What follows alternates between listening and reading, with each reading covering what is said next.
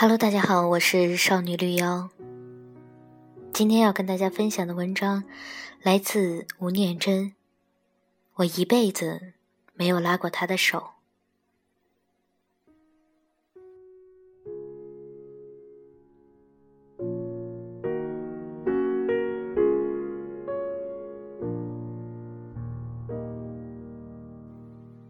我的故事，全世界人都知道。其实《恋恋风尘》写的就是我。我初中毕业到台北工作，那个叫阿珍的女孩子晚我一年到台北。我们在村庄里面，父亲母亲都已经称彼此为亲家了。那个女孩就是你跟她讲什么，她都相信你的，很典型的台湾女孩子。住在山上，不晓得外面。到台北来工作，就是一心想可以依靠我。那时候我换了很多工作，什么都做过，在外面当学徒，连老板全家的衣服都要洗。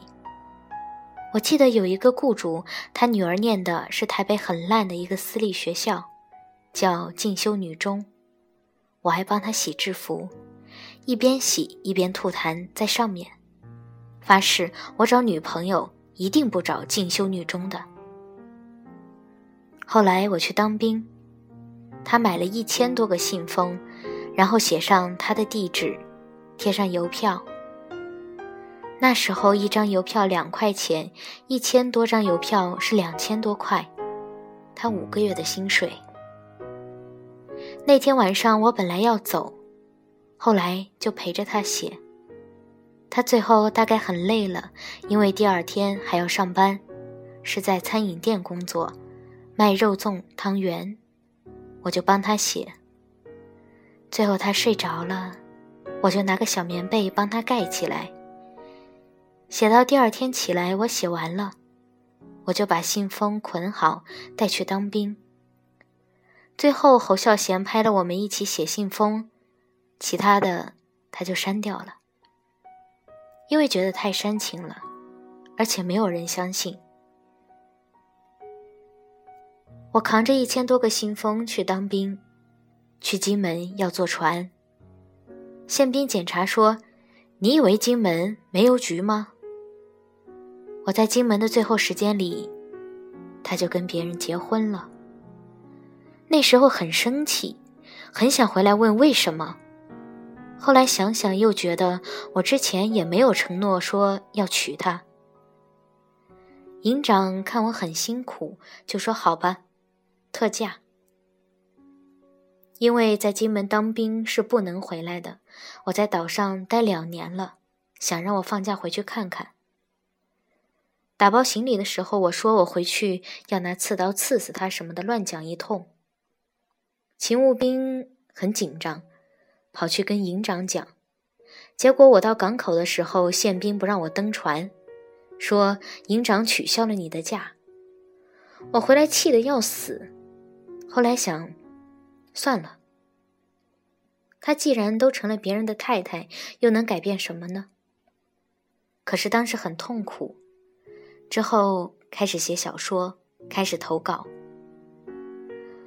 我妹妹那时候念国中，很可爱。我经常跟他聊天，就讲我在台北那时候，每天晚上去帮阿珍收店，然后两个人就拿着肉粽去北门打秋千。两人坐在秋千上看最后一班夜车过去了，然后我再回去，就讲这些细节给我妹妹听。有一天叫她帮我寄个小说投稿，她就把我原来的名字吴文清涂掉，写了念真。就这样寄出去了，登出来就是这样。那时候阿珍大概在报纸上辗转看到这篇文章，他就打电话到我公司来找我。他不敢打电话问他们家里人，找到我就讲东讲西，偶尔讲到他在报纸上看到我写的小说，知道是我写的。他说：“你不要用那个名字，我看到很难过。”后来我打电话跟报社讲。你不要用那个名字了，因为我还有几篇稿子在那边。他说：“大家都知道你叫念真了，你再改很麻烦呀。你加吴嘛，就是没有啊，就这样变成吴念真了。”完全没有想到这会造成以后恋爱的困难，没想到他会变成婚姻的障碍，也没想到侯孝贤有一天拿来拍电影，而且拍的还不错，所以搞成这样真的很烦。拍完后有人到我家访问时，我太太气得要死。不过她后来习惯了，结婚后只要有人打电话说“我找念真”，她就说“等一下”。如果有人讲我找文清，他就说：“你等一下哦。”我现在再回头看那一段，真的是青春的沧桑啊！